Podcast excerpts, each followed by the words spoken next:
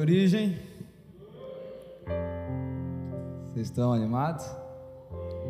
Eu tô. Queridos, hoje a gente continua essa série Eterno, né? A gente já teve o culto hoje pela manhã. É... E eu acho que pensar na eternidade é um verdadeiro resgate dessa natureza terrena. Falar de eternidade é, é ampliar é tornar elevados os nossos caminhos. E eu quero nessa noite, sabe, plantar uma sementinha de fé dentro do teu coração a respeito de eternidade. Eu creio que que nós não somos um corpo e temos uma alma e em nós habita o espírito, mas eu creio que nós somos um espírito que tem uma alma e habita num corpo. Como Filipenses 3:20 vai dizer, que a nossa ah, tá. As crianças que tiver, pode ir para a escolinha, tá? É, Filipenses 3,20 vai dizer que a nossa casa está no céu, da onde também esperamos nosso Salvador, porque lá há uma nova pátria para nós. Então nós precisamos desenvolver uma mentalidade que aqui não é a nossa casa, que aqui não é a nossa parada final, sabe? Nesse, nesse trem da vida, essa não é a nossa parada final. Esse corpo, ele não é a plenitude de tudo que Deus tem para nós. E, e, baseado nessa viva esperança a respeito de um futuro vindouro, eu quero ministrar para vocês uma mensagem que chama Mansões Internas e Eternas. Eu quero falar dessa nova moradia, desse novo lugar. Abram comigo no livro de Hebreus, capítulo 11. Enquanto você vai abrindo, eu vou falando. Hebreus ele é um livro muito especial, né? É, com tantos mistérios, com tantas profundidades. Inclusive, para você que não viu ainda essa semana, a gente liberou lá na, no podcast da Origem, no projeto 365, um panorama geral do livro de Hebreus. E se eu fosse você, eu não ficaria de fora. Tá muito bom. Então, vai lá depois, entra lá no Spotify, seja qual for a plataforma, procura Origem Igreja e lá tem um podcast com um panorama do, do livro de Hebreus e vai enriquecer o que você conhece de Deus. Esse podcast, 15 minutinhos, vai te abençoar. Então vamos lá, Hebreus 11, a partir do verso 1 diz assim: Ora, a fé é a certeza de coisas que se esperam, a convicção de fatos que não se veem. Pois pela fé os antigos obtiveram bom testemunho. Pela fé entendemos que o universo foi formado pela palavra de Deus, de maneira que o visível veio a existir das coisas que não são visíveis.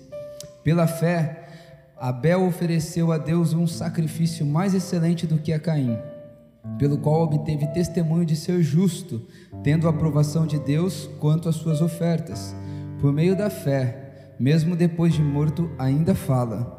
Pela fé, Enoque foi levado a fim de não passar pela morte. Não foi achado, porque Deus o havia levado.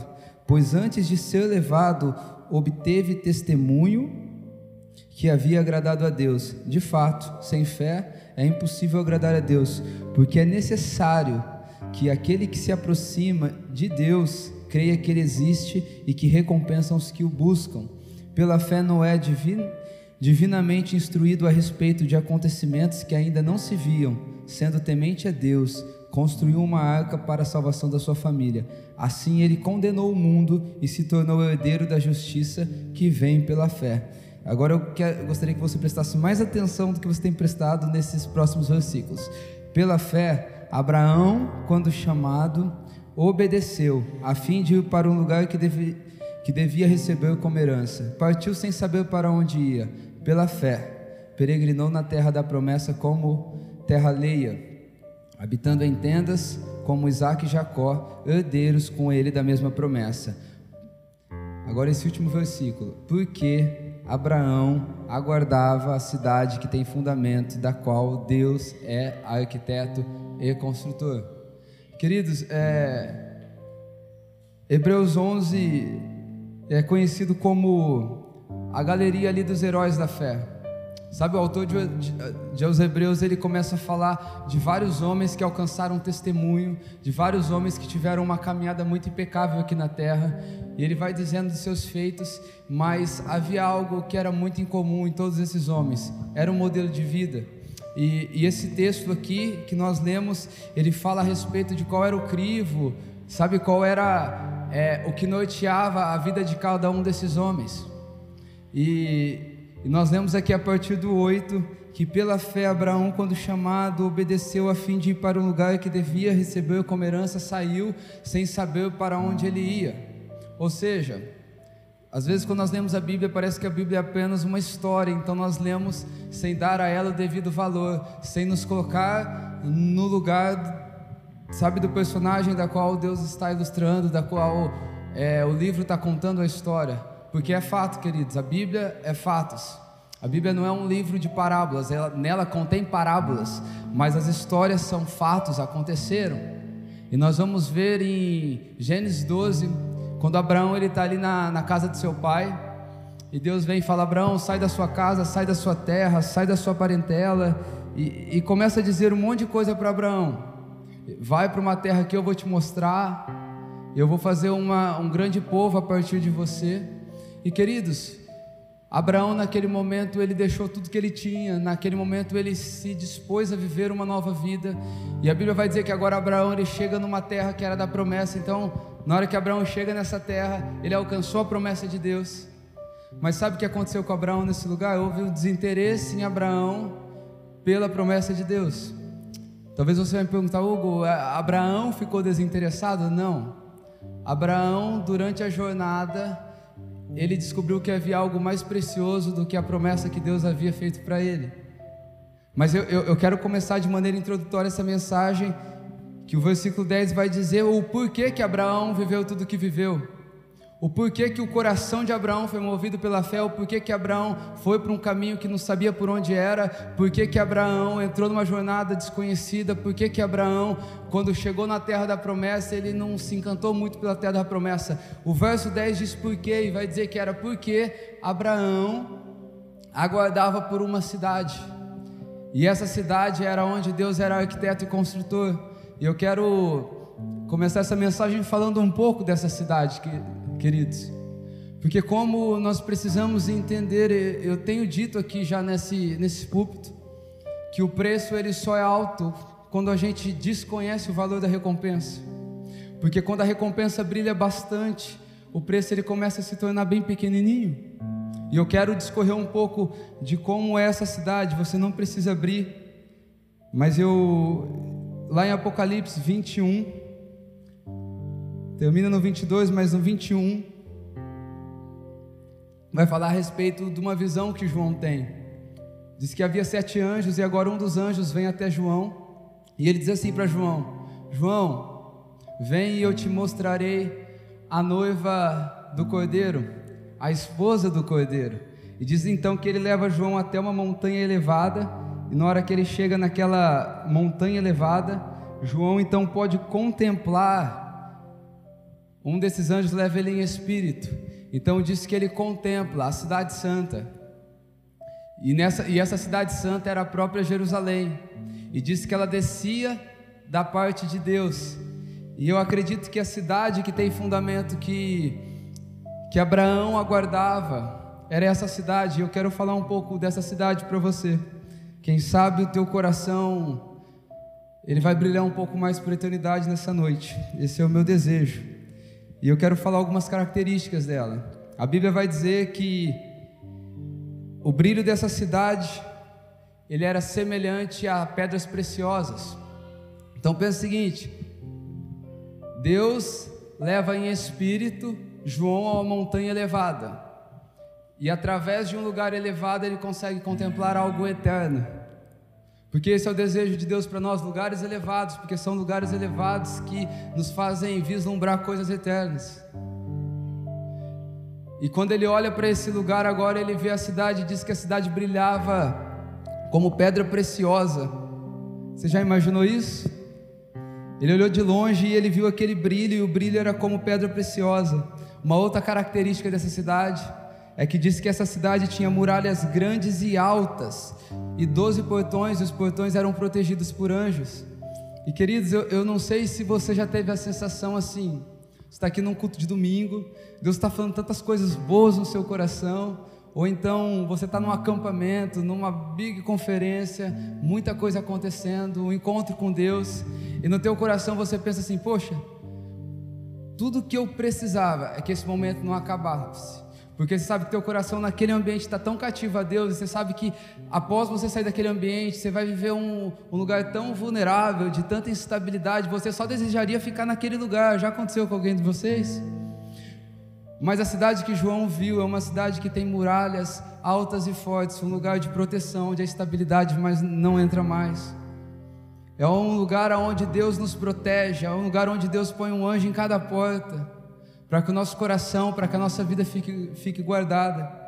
A Bíblia vai dizer também que a muralha tem 12 fundamentos, e, e sabe, isso representa que essa cidade, essa nova realidade que, que João estava vendo, e, e é a cidade que Abraão esperava, é uma cidade que não é um lugar onde cada um faz o que quer, é uma cidade onde o fundamento está posto.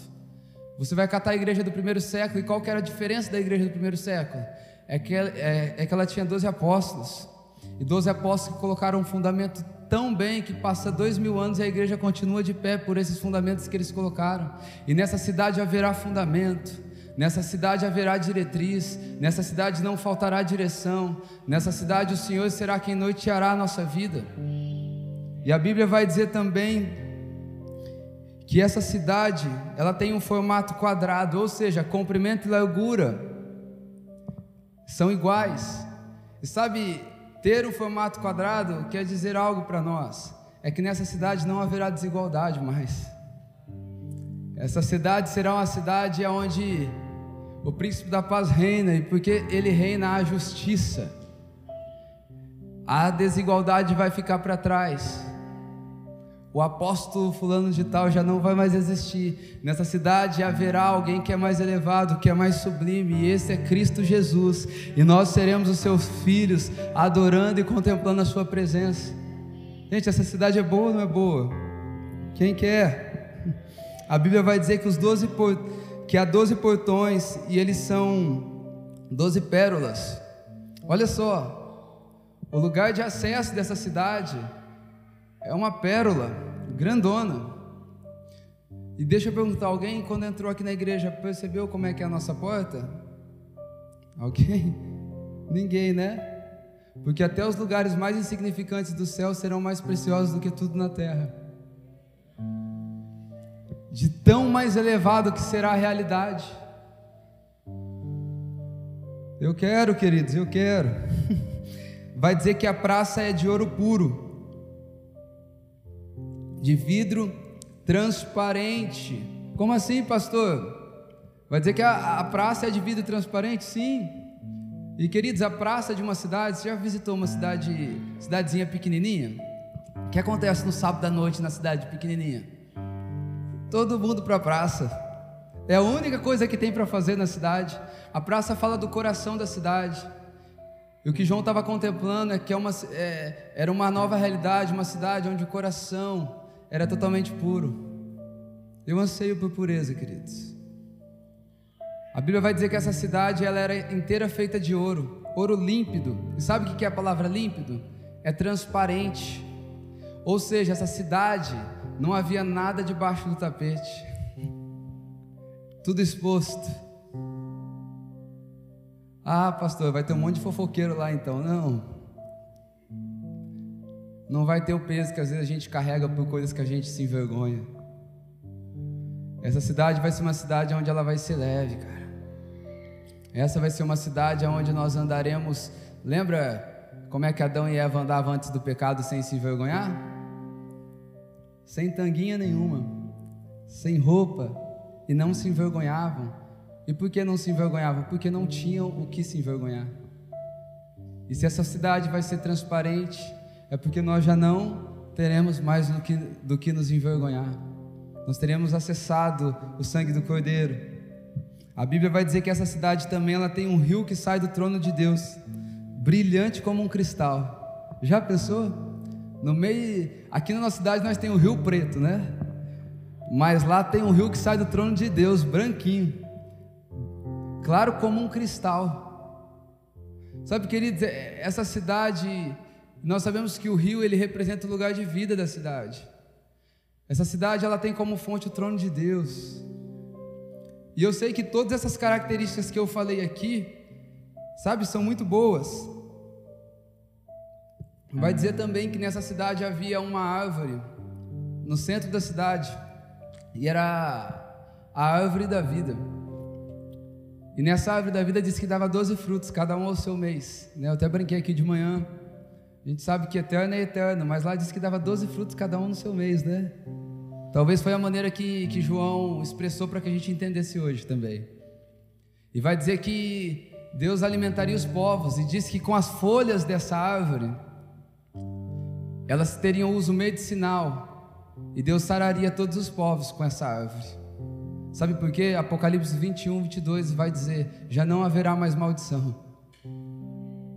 Queridos, é, é um lugar de cura, é um lugar leve. Alguém está precisando de paz e leveza aí na sua vida? Eu quero essa cidade. E eu sei que tudo isso que eu falei aqui é muito bom. E se eu te falar que tudo que eu falei aqui ainda não é o que dá o brilho para essa cidade? Porque tudo que eu falei até aqui, a Disney pode fazer um filme que tenha tudo isso. Mas tem uma coisa que nunca vai caber no filme da Disney. A Bíblia vai dizer, no verso 21, 11, que essa cidade tem a glória de Deus. Uh! A gente ora tanto pela glória de Deus nesse tempo, deixa eu te falar, a glória de Deus tem endereço. Vamos mandar para Ele? Aí a gente não vai mais precisar pedir pela glória de Deus. Lá é a casa da glória de Deus. É lá que Deus está. E é interessante que quando João ele é levado até, esse, até essa montanha, até esse lugar alto, ele entende que aquela é a cidade de Deus. E na hora que ele entende que aquela é a cidade de Deus, ele começa a procurar uma coisa, porque, gente, se é a cidade de Deus, precisa ter igreja. É assim que a gente pensa. Então João começa a procurar agora, cadê a igreja nessa cidade? E ele não acha, o anjo, o anjo chega e fala: ali não haverá igreja. Nós congregaremos no Senhor, o Senhor é o santuário. Sabe o que significa, querido? Que a religião ficou para trás, que a liturgia ficou para trás, que o modelo falho e a tentativa falha do homem tentar acessar a Deus ficou para trás. Agora é Deus purinho nas nossas reuniões. Agora é Deus vivo, na, sabe, dentro de nós. Cidade boa.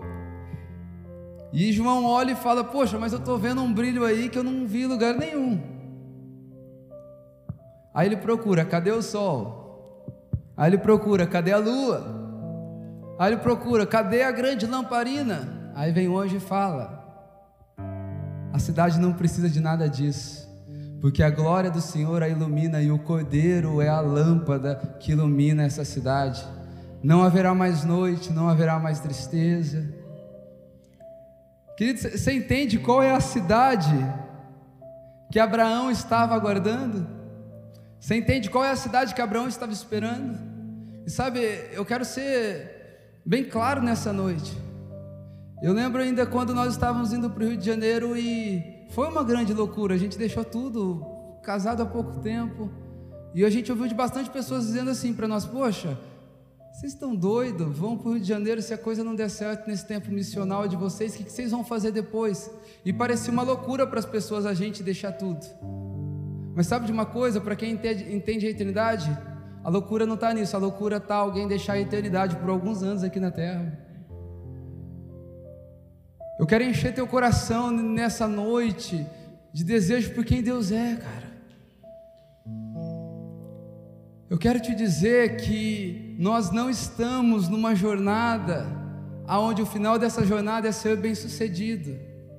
Nós estamos dentro de um tempo onde no final desse tempo nós nos tornaremos semelhantes a Ele e como primogênito de muitos irmãos, um dia nós habitaremos dentro dessa cidade. Queridos, é, essa é a expectativa que move o nosso coração. Tem um livro, Os Heróis da Fé, você vai ver famílias onde pegou o pai de família, estava num prédio e começou a falar: nega Jesus, não vou negar, tacava um filho de cima do prédio. Nega Jesus, não vou negar, tacava outro filho de cima do prédio.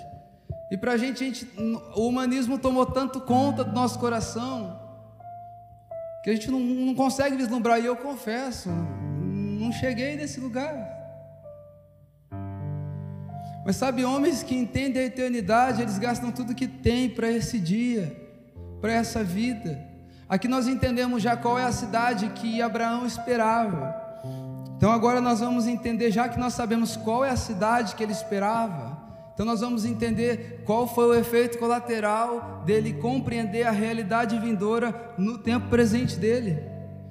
E o texto lá de, de Hebreus começa dizendo que foi pela fé, foi pela fé que se tornou possível Abraão viver por essa cidade, foi pela fé que se tornou possível Abraão viver por essa realidade. E eu sei que falar de fé parece algo totalmente num campo fantasmagórico. Porque quem já viu a fé? Alguém já viu a fé? Ninguém. E se eu perguntar qual é a fé que você tem, se a Bíblia diz que se tua fé for pequena, você move montanha, a gente vai falar, eu, eu, eu não tenho um pó de fé então, porque eu nunca movi uma montanha. Nunca fiz nada disso. Deixa eu acalmar o seu coração. Hebreus 12, 2 vai dizer que Jesus é o autor e consumador da nossa fé. Queridos, é, é Jesus quem dá fé para nós, é Jesus quem gera fé em nós. Então, a partir daqui, eu já queria até te, te dar uma dica. Mesmo aí que no teu espírito, começa a pedir para Deus te dar fé nessa noite. Ó Jesus, eu quero fé. E o fato dele te dar fé faz, de, faz ele ser o autor.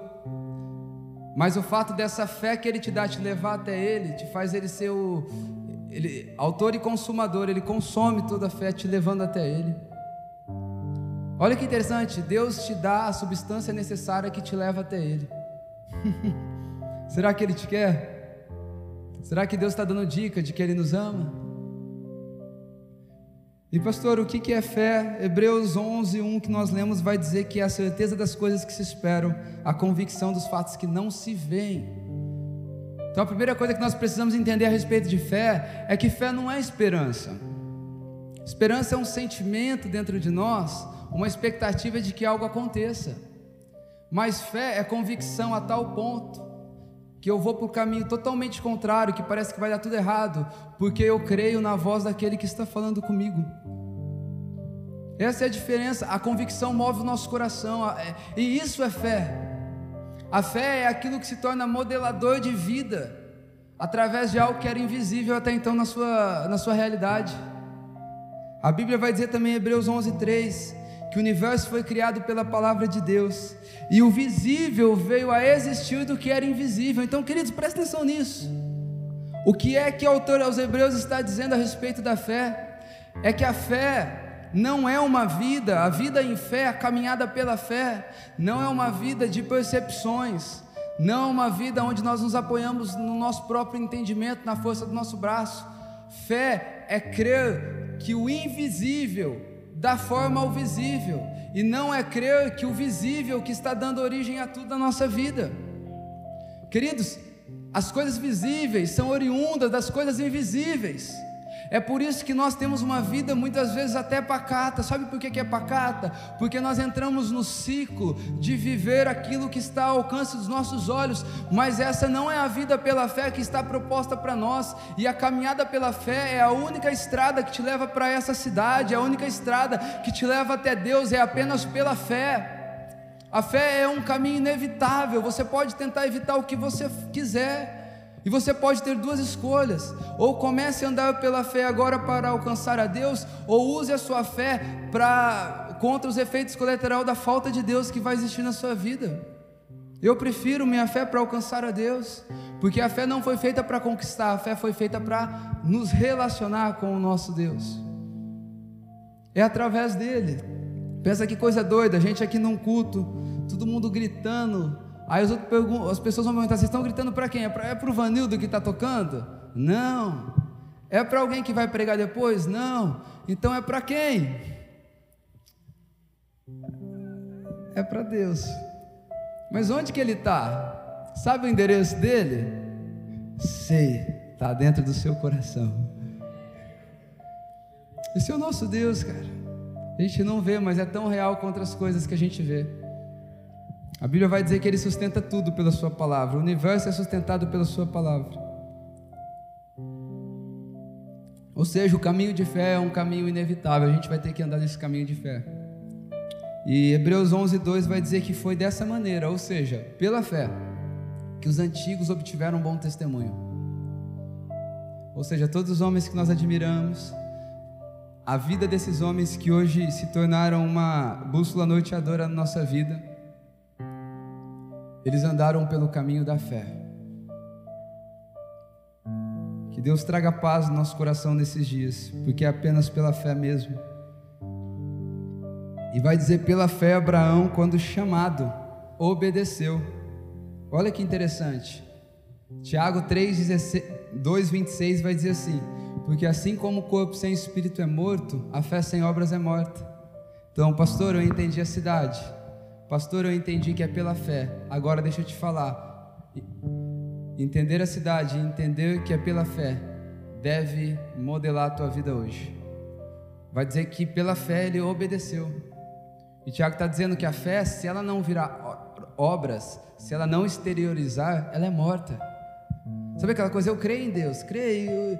E qual a relevância que a voz de Deus tem nas suas decisões? Ah, pastor, eu estou amadurecendo em Deus aqui, estou fazendo um monte de coisa para Deus. Ah, ok, irmão. Mas na hora que você vem para a tua inclinação, que é totalmente carnal, fazer aquilo que você tem vontade de fazer sempre, o Espírito fala, já não é mais para você. Qual é a altura que essa voz tem? Será que é maior do que a vontade de viver o prazer? Maior do que a vontade da inclinação adâmica que tem dentro de você? Esse, se tem um termômetro espiritual para nossa maturidade, esse é o termômetro é o quanto a voz de Deus consegue ser ativa naquele momento que a gente está doido para fazer aquilo que a gente tem vontade. Não é o quanto a gente está trabalhando ou crescendo no nosso dom, no nosso dom. Ou seja, fé e obediência precisam andar de mãos dadas. A fé que eu tenho precisa andar de mão dada com a obediência nessa fé, nas palavras que o Senhor tem me dado. E depois a Bíblia vai dizer que ele partiu sem saber para onde ia. Olha só, gente, pela fé, ouviu, obedeceu e partiu sem saber para onde ia. E aqui custa bastante para nós. E sabe por que eu digo que custa bastante? Porque eu sei que cada um de nós aqui, se você é um pouco mais organizado, você já tem planos para o futuro. Se você é menos organizado, você não pôs no papel os seus planos ainda, mas o teu coração já almeja com uma profissão melhor, já almeja com uma situação financeira melhor, uma casa melhor, já almeja filhos, almeja uma viagem boa. E Abraão deixou tudo isso para partir para um lugar desconhecido. E esse partiu sem saber para onde ia, para mim está totalmente ligado naquilo que é um chamado. Alguém aqui tem palavra de Deus a respeito da sua vida? Deixa eu te falar, a palavra de Deus ao seu respeito sempre vai estar ligada a essa frase: partiu para um lugar sem saber para onde vai. Isso é um chamado. Sabe o que é o chamado? O chamado é, é, entrar numa caminhada desconhecida de mãos dadas com alguém que se deseja fazer conhecido nesse tempo. O caminho é desconhecido para que você dependa de alguém. Olha que Deus ciumento. O caminho é desconhecido para que você não vá fazendo tudo da sua maneira, da sua forma. Querido, sempre é assim. Se você quer viver a palavra que o Senhor tem a teu respeito, você vai precisar deixar a força do seu braço. Você vai precisar deixar a sua psique, aquilo que você aprendeu até hoje. Porque os caminhos de Deus não são executados com inteligência e sabedoria terrena. Os caminhos de Deus são executados com a sabedoria que vem do alto, com um lugar de dependência no próprio Deus. Então o Senhor nos chama para andar com Ele nesse caminho desconhecido. Olha que interessante. Gênesis 5, 29, vai dizer que Enoque andou com Deus. E Deus o tomou para si. E Enoque não foi mais visto. Alguém já andou num caminho tão desconhecido a ponto que ninguém te achou mais? Porque assim, Deus usa da jornada, Deus usa da caminhada para te trazer para perto dele. E assim como Abraão, que talvez no princípio os olhos dele estavam na promessa, é só uma isca para que um tesouro maior no meio do caminho se revele para você e você olhe para a promessa e faça desse jeito. Eu quero quem está do meu lado. E a Bíblia vai dizer que Enoque não foi mais visto. Porque Querido, sabe o que é uma caminhada bem-sucedida? É o caminhante começar de um jeito e no meio da caminhada ele terminar de outro jeito, onde vão dizer assim, ó. E o Danilo já não era mais Danilo porque o Senhor o tomou para si. E Amanda já não era mais Amanda porque Deus o tomou para si. Então Deus coloca aqui algo que enche seus olhos, mas Ele usa a caminhada para te tornar alguém mais parecido com Ele, para te tornar alguém que se encanta por quem Ele é. Entenda uma coisa: você está achando que o tesouro está lá na frente, não está, o tesouro está andando com você de mãos dadas. Muda o lugar para onde você está olhando. Muda o lugar. O que é mais precioso, eu já disse, naquela nova cidade, é aquilo que já, nós já temos como acesso hoje. E se você não se encantar com Deus hoje, nada naquela cidade vai te encantar um dia. Se você não ama adorar a Deus hoje, aquela cidade não é um lugar para nós. Estão comigo? E a Bíblia vai dizer que ele peregrinou na terra da promessa como terra alheia. Olha isso, queridos. Abraão agora chega na terra da promessa. Ele está lá onde Deus falou: oh, é aqui que você vai estar. Tá. E ele se recusou construir uma mansão naquele lugar e dizer: Cheguei no final da carreira. Uh -uh. Como eu espero por uma pátria superior, eu vou fazer umas tendas aqui e vou viver do jeito que dá, que eu não vejo a hora de encontrar alguém que é superior. Sabe, eu gosto muito do texto de Filipenses 3,8. Paulo vai dizer assim na carta aos Filipenses: Na verdade, considero tudo como perca, por causa da sublimidade do conhecimento de Cristo Jesus, meu Senhor por causa dele perdi todas as coisas e as considero como lixo para ganhar a Cristo. Então olha que interessante. A princípio Deus te leva para uma missão, para você conhecer quem ele é. Mas chega no meio dessa missão é você que usa tudo que você tem, inclusive a missão para conhecer quem ele é. Paulo ali em Atos 9, ele ele tem um encontro ali com Deus e ele pergunta: "Mas quem é o Senhor? Não estou sabendo de nada." Mas chega um ponto na vida de Paulo, parou para pensar isso? Gente, Paulo não era alguém. Volto a dizer o que eu falei no começo. Paulo era um homem real. Paulo era um homem judeu dos judeus. Coração duro. Tinha coragem de matar, sabia? Amava, chegava a babar quando via cartas para perseguir os cristãos. Bastou um encontro no meio do caminho. Bastou um momento com Ele. E de repente a gente lê aos Filipenses ele dizendo isso. Considero tudo como perca por causa da sublimidade do conhecimento de Cristo. Por causa dele perdi todas as coisas. Já viu alguém falar, ah, eu perdi tudo por Jesus. Parece que tem uma dor no coração. Perdi tudo que eu tinha por ele. Irmão, da glória a Deus, cara. Você não perdeu tudo que você tinha, você adquiriu um tesouro muito maior. Para de olhar para esse plano. Poxa, meu pastor, você não sabe como, sabe, nesse tempo o Covid afligiu minha família. Pastor, você não sabe quantos problemas eu estou tendo dentro de casa, você não sabe como estão meus irmãos, como está meu pai, como está minha mãe, como está minha situação financeira. Deixa eu te falar, querido, se fosse parada final, nós ia sentar e chorar junto, mas não é. Não é. E ele termina dizendo que ele considera tudo como lixo. E essa palavra do ela vem de uma palavra grega que significa lixo, resto e esterco. Inclusive vai ter algumas traduções que fala que é resto e outras que vão falar que era esterco. E eu fiz algumas definições e queria compartilhar com você. Quando Paulo diz que ele considera tudo como lixo para ganhar a Cristo, por que que tudo é como lixo? Tudo é como lixo na condição quando é comparado a Cristo. Quando você compara com Cristo, qualquer coisa fica um lixo. Hoje de manhã ainda citei. É, foi o Daniel que comentou comigo ainda do livro do Augusto Cury. Que disse que ele, ele começou a estudar quem era Jesus, né? E sempre de maneira bem humana. E ele vai ler o livro de Lucas, por ser médico, o mais inteligente ali da turma. E chega um momento que ele começa a olhar para Jesus e ele começa a ficar assustado, porque todo personagem criado carrega alguns defeitos que tem a ver com quem criou o personagem. E quando ele começa a olhar para Jesus, ele não vai encontrando defeito. Ele vai vendo por todos os âmbitos quem é Jesus e ele não encontra defeito. Sabe o que Augusto Cury fez? Catou toda a ciência, catou toda a inteligência, catou todos os anos de estudo, colocou dentro do bolso e disse: Eu me rendo a ele, porque não tem como. É apaixonante. É maravilhoso. Só que se a gente faz de Jesus um lugar apenas religioso para se frequentar, queridos, a gente não vai ver os prazeres lá de fora e também não vai viver os tesouros eternos daqui de dentro. Sabe, cabe uma decisão para nós nesses dias. Eu, a decisão é essa, ou eu, ou eu quero Jesus ou eu não quero. Então essa palavra lixo é a condição de tudo comparado a Cristo.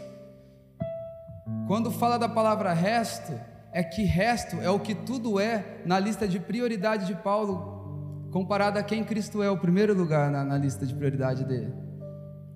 E algumas traduções vai dizer que ele compara tudo com esterco.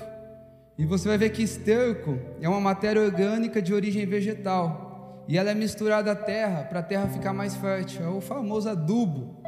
Ou seja, além de ser lixo, porque tudo que Paulo compara com Cristo é lixo, Além de ser resto, porque na lista de prioridade de Paulo, comparado a Cristo, tudo é resto.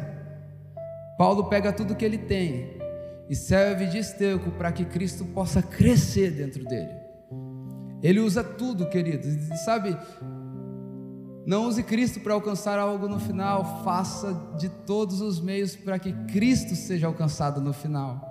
Use a sua vida, gaste a sua vida, use a sua profissão, use os seus dias, peça para Deus ensinar você a remir o seu tempo, use a sua família, gaste tudo para que Cristo cresça dentro de você. Esse é o único investimento que lá na frente a gente vai olhar e vai dizer: valeu a pena, porque tudo passa, tudo é passageiro.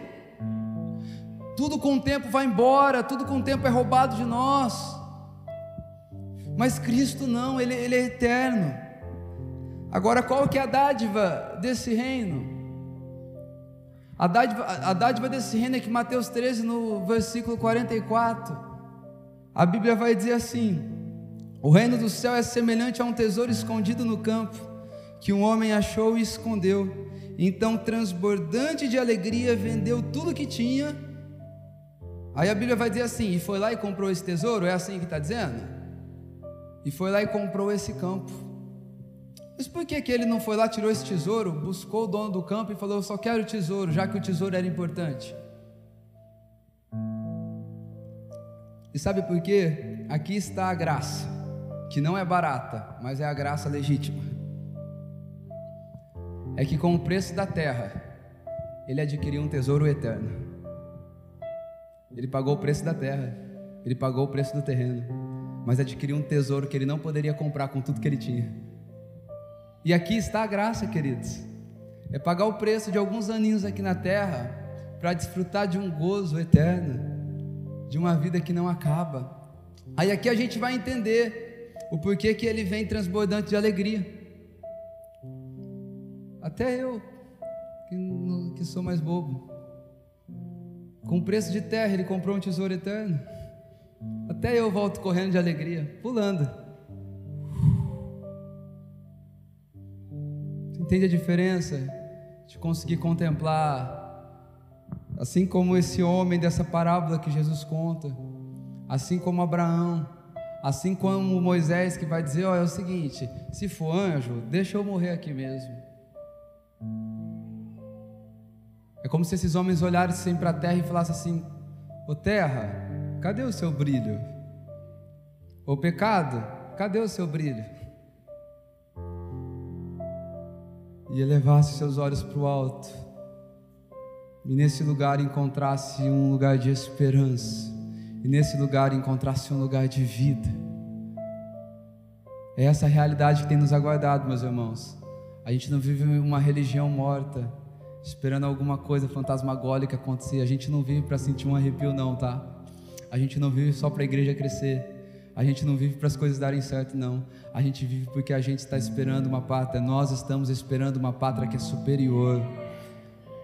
Nós entendemos que tudo isso aqui é pó, um dia vai passar. mas existe dentro desse plano um tesouro que é eterno, um tesouro que não é passageiro, um tesouro guardado para cada um daqueles que creem. A Bíblia vai dizer que se você crer, perseverar até o final, esse será salvo. Cuide do que tenha para que ninguém roube a sua coroa. Então vale a pena andar mais uma milha. Nós estamos vendo um tempo onde tem se levantado algumas teologias, que parte até de uma teologia liberal, onde fala: não, é, é tudo de graça, viu irmão? Esse negócio de cruz aí Jesus já levou. E quando ele disse para os discípulos levar a cruz, é porque ele ainda não tinha levado. Ó, tem cruz não, viu? Precisa orar não, Deus sabe tudo o que você quer. Deixa eu te falar, existe um preço que é tão pequenininho, perto da recompensa que nos aguarda. E eu falei dessa cidade, eu fui falando cada perfil dessa cidade só para você ver como é bom, como é legal. Mas tem uma coisa que dá o brilho para essa cidade, é Jesus Cristo, cara. É Deus, é o Filho de Deus. E é Ele quem nós aguardamos, é Ele quem nós esperamos. Sabe que Davi vai, vai orar quando ele erra? Senhor, torna-me dar a alegria da tua salvação. Olha que oração estranha. Por que a alegria da sua salvação? Alegria que um dia eu vou habitar nas suas, nas suas mansões eternas. Alegria de que um dia esse corpo que deseja o pecado o tempo todo não vai mais ver pecado. Alegria de alguém que, como é conhecido hoje, um dia te conhecerá. Esse é o caminho da eternidade. Vocês estão comigo, gente? E partindo para o final dessa mensagem, a Bíblia vai dizer que essa cidade, Deus é o arquiteto e construtor. Olha que interessante, Deus é o arquiteto e construtor. Ele começa, ele planeja, mas ele executa. E o Salmo 118, versículo 22 vai dizer assim, ó: A pedra que os construtores rejeitaram, essa veio ser a pedra angular. E depois em 1 Pedro 2 do 3 a 8 vai dizer a pedra que vive, rejeitada sim pelos homens, mas eleita e preciosa para Deus. Sabe o que eu quero dizer com esses dois versículos?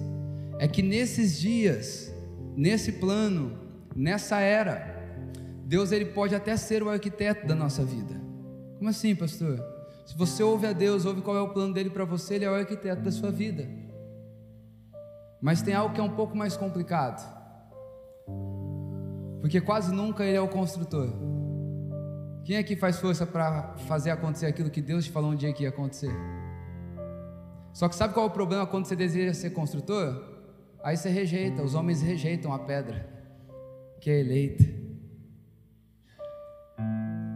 Lembra Mateus 16? Jesus está ali, ó. Quem vocês estão dizendo que eu sou? Porque uns dizem que eu venho por Beuzebu, outros estão dizendo que eu sou um profeta, outros estão dizendo um monte de coisa de mim. E vocês, quem vocês dizem que eu sou? Ele vem e diz: Você, Pedro fala, você é o Cristo, filho do Deus vivo. Bem disseste, Pedro, não foi carne nem sangue quem te revelou, mas o Espírito de Deus. E já que vocês sabem agora que eu sou o Cristo, é o seguinte: eu vou começar a falar para vocês o que o Cristo tem que passar. Convenha que eu seja entregue na mão dos mestres da lei. Convenha que eu tenha que morrer, eu vou passar na espada deles, vai acontecer isso comigo. Aí Pedro vem e fala: Não, não, Senhor, de maneira alguma o Senhor passará por isso. Tá vendo? Aqui tinha um arquiteto, mas não tinha um construtor. Pedro tinha a revelação que ele era o Cristo, mas rejeitava o processo para ele se tornar de fato o Cristo aqui na terra. Então a gente tem algumas revelações na nossa vida, mas a gente rejeita o processo para que essas coisas aconteçam na nossa vida, queridos. E sabe, existe um caminho que nos faz não rejeitar essa pedra eleita e preciosa. E o nome desse caminho é dependência. Como precisamos nesses dias de dependência no Senhor. E eu sei que tudo coopera contra. Eu sei que amanhã é segunda-feira, provavelmente você tem algum boleto para pagar nessa semana. Antigamente a gente deixava tudo para o dia 10, né? Hoje a gente aprendeu a ser um pouquinho mais esperto. A gente vai esparramando pelo mês, porque dá tempo de correr atrás se precisar. É assim ou não é? Acho que é só assim comigo. E eu sei que tudo, e se você amanhã sair desse culto e falar, não, eu tenho uma palavra da Nova Jerusalém, eu vou andar por fé, não vou trabalhar mais não. Uhum, a fé vai pagar a sua conta, viu? Então eu sei que todas essas realidades, eu sei que existe uma guerra sangrenta entre essas realidades de responsabilidade e fé. Mas sabe, querido, se faz tempo que Deus não fala na sua vida, permanece fiel à última coisa que Ele falou. Pastor, eu, eu já não estou conseguindo mais crer em nada. Então permanece fiel naquilo que nós chamamos de disciplina espiritual. Queridos, vai para o lugar de oração quando você precisa de alguma coisa, sabe? Nesses dias Deus precisa parar de ser apenas o nosso lugar de emergência. Ó, oh, tentei de tudo, pastor. Vi com a minha mãe, vi com não sei quem, arrumei um novo trabalho, nada deu certo. Agora eu vim aqui para o Senhor orar por mim. Porque a gente deixa Deus por último, porque a gente rejeita Deus como construtor. E todo aquele que rejeita Deus como construtor, rejeita o Filho, o enviado de Deus. Mas a Bíblia diz que nessa nova realidade, Deus é arquiteto e construtor. Para a realidade daqueles que desejam a eternidade, Deus é arquiteto e construtor. E sabe qual é o meu conselho para você nessa noite? Tire as mãos, eleve seus olhos, descanse, porque Ele não é apenas é, autor e, consuma, e consumador da nossa fé, Ele também é arquiteto e construtor da nossa história. Quando Jesus Cristo, Jesus Cristo gritou naquela cruz: Está consumado, tetelestai Ele estava dizendo que toda a realidade terminava nele e ele é suficiente para que toda a realidade seja bem vivida. Quantos querem Jesus como arquiteto e construtor das suas vidas? Sabe, queridos, eu tenho, eu tenho visto nesses dias pessoas tão cansadas. Eu tenho visto nesses dias rotinas tão corridas, pessoas tão angustiadas Sabe, a, a obra de Deus ela é cansativa, a vida ela é cansativa. Mas sabe, há um lugar em Deus de a Bíblia vai dizer que nós correríamos e não nos cansaremos, que os confiam no Senhor, eles voariam e o Senhor renovaria suas forças. Há um lugar de renovo para nós. Há um lugar de descanso para nós. Há um lugar de alegria, de um gozo, de paz para nós. Eu creio nesse lugar. Sabe, eu oro nessa noite para que o Senhor venha trazer paz sobre o seu coração. Que o Senhor plante fé no seu coração. Fé para viver os dias, porque, queridos, os dias são maus, tá bom? Eu não estou com nenhuma teologia escapista para a gente fugir da realidade, não, mas os dias são maus, são mesmo. Tudo contribui para a nossa queda. E deixa eu te falar algo, eu tenho conversado com os meus amigos a respeito disso. Hoje é difícil você conseguir assistir uma série que não tem um monte de coisa que, que, leva você para uma inclinação totalmente carnal. Hoje está difícil você ouvir coisa boa. Hoje está difícil ter boas rodas de edificação. Porque os dias são maus. E são mesmo. Só que são nos dias maus que aqueles que estão em Cristo mais brilham. E quando a Bíblia diz que nós devemos renovar a nossa mente, não é renovar a nossa mente de acordo com a mudança desse século, é renovar a nossa mente para que a gente não entre nas mudanças desse século. Para que Cristo continue tendo poder de voz sobre nós, cara. E existe uma nova realidade preparada para nós. Para encerrar, abram comigo lá em Apocalipse 21.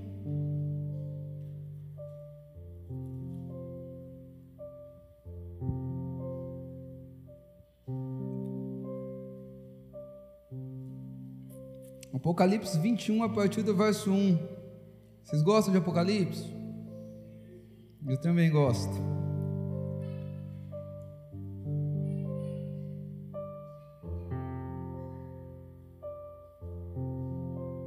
Apocalipse 21, a partir do verso 1, diz assim: E vi um novo céu e uma nova terra, Pois o primeiro céu e a primeira terra passaram, o mar já não existe. Vi também uma cidade santa, Nova Jerusalém, que descia do céu da parte de Deus, preparada como uma noiva enfeitada para o seu noivo. Então ouvi uma, uma voz forte que vinha do trono e dizia: Eis o tabernáculo de Deus com seres humanos. Deus habitará com eles, eles serão seu, seu, eles serão povos de Deus, e Deus mesmo estará com eles e será Deus deles. Ele enxugará dos olhos toda lágrima.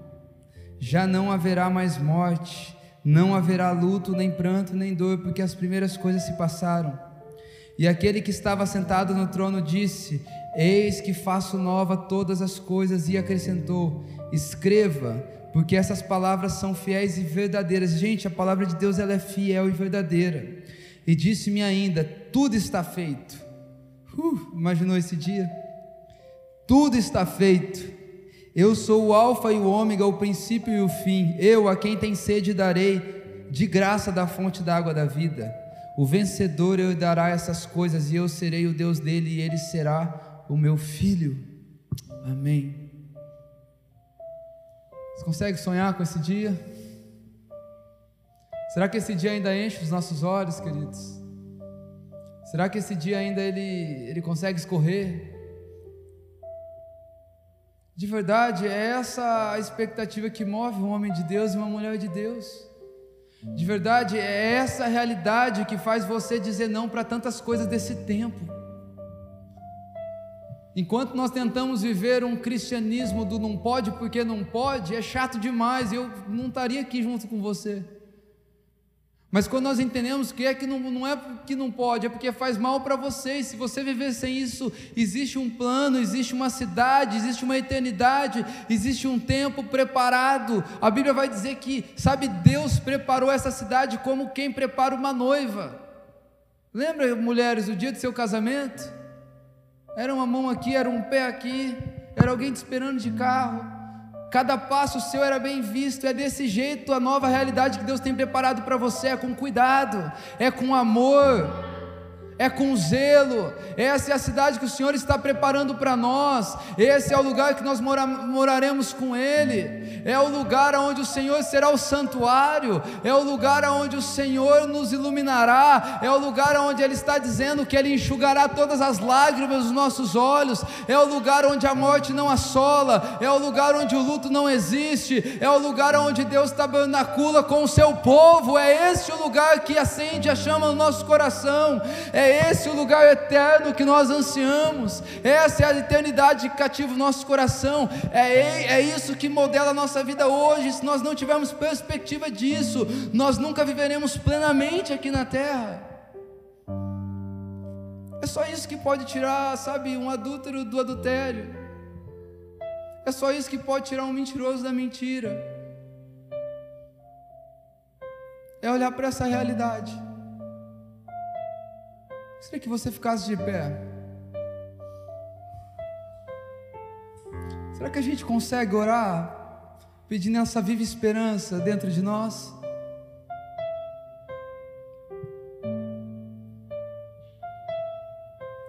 Será que a gente consegue orar? Falando, Deus, eu, eu quero vislumbrar isso. Será que a gente consegue ser sincero com Deus essa noite e falar para Ele? Oh, Deus, eu não aguento mais o cansaço desse tempo, eu não aguento mais a fadiga desse tempo. Ou até o ponto de falar: Deus, faz tempo que eu não vislumbro as mansões eternas, faz tempo que eu não vislumbro os lugares de habitação que o Senhor tem preparado, e eu quero vislumbrar isso nessa noite. Sabe, João foi levado para um lugar elevado e nesse lugar elevado ele conseguiu desfrutar de coisas eternas. Suba, suba nesse lugar nessa noite. Salmos 24 vai dizer: Quem subirá ao monte do Senhor? Suba ao monte do Senhor. Suba nesse lugar em adoração. Suba nesse lugar em uma oração perseverante. Suba nesse lugar, ao menos, pedindo para que Ele regue o seu coração com fé. E querido, sabe o que é engraçado? Poxa, mas João era o apóstolo amado. Não, não. Foi quando todas as portas da terra se fecharam para João na ilha de Pátimos, que as portas do céu se abriram para que ele vislumbrasse essas realidades. É, é quando a gente sofre mesmo, Deus se aperfeiçoa na nossa fraqueza. Sabe quais foram os momentos que eu mais consegui ver Deus, ouvir Deus e ter tempo com Deus? E infelizmente, com tristeza, eu vou te dizer uma coisa: foram nos momentos quando eu estava triste, foram nos momentos de frustração, foram nos momentos de queda. Então há um, um ambiente todo propício para nós aqui nessa noite, para dizer: Eu quero te ver, Deus. Eu estou desesperado por quem o Senhor é, eu estou desesperado para vislumbrar a Sua realidade, eu estou desesperado porque eu quero te ver, Jesus. Jesus, eu oro essa noite pela igreja, Pai, eu oro essa noite pela origem que nós não venhamos ser uma igreja apegada à terra, que nós não venhamos ser uma igreja que apenas quer aprender como viver um cristianismo aqui na terra. Não, nós queremos ter um crivo, e este crivo é a eternidade. Jesus toque nessa noite seus filhos, assim como o Senhor enviou um anjo para elevar João em espírito, para vislumbrar realidades que nessa noite o Senhor venha nos elevar, Pai, desse plano natural para um plano espiritual, Pai. Pai, eu creio que o Senhor tem coisas a nos mostrar nessa noite. Eu creio numa lâmpada, assim como no tempo de Eli, que estava quase se apagando, porém o Senhor chegou. Pai, vem acender a lâmpada. Jesus, vem acender a lâmpada que um dia que um dia estava acesa. Vem aquecer a chama que um dia esteve acesa. Venha trazer lágrima para aquele que faz tempo que não consegue mais chorar pelo fato de quem o Senhor, o Senhor é, Deus. Deus venha constranger o nosso coração nessa noite. Nessa noite nós queremos romper com os céus. Nessa noite nós queremos romper com esse teto, com esse forro. Nós queremos te ver, assim como João em Pátimos, ele rompeu com a prisão, ele rompeu com a idade, ele rompeu com a limitação porque ele te viu. Nós queremos romper, Pai, com as estruturas emocionais, nós queremos romper com os problemas. Nessa noite, a nossa oração, como origem igreja, é: nós queremos te ver, nós desejamos te ver, nós clamamos o teu nome, nós adoramos o teu nome, nós ansiamos por quem o Senhor é. Jesus, fique à vontade, toque os seus filhos, o Senhor tem liberdade.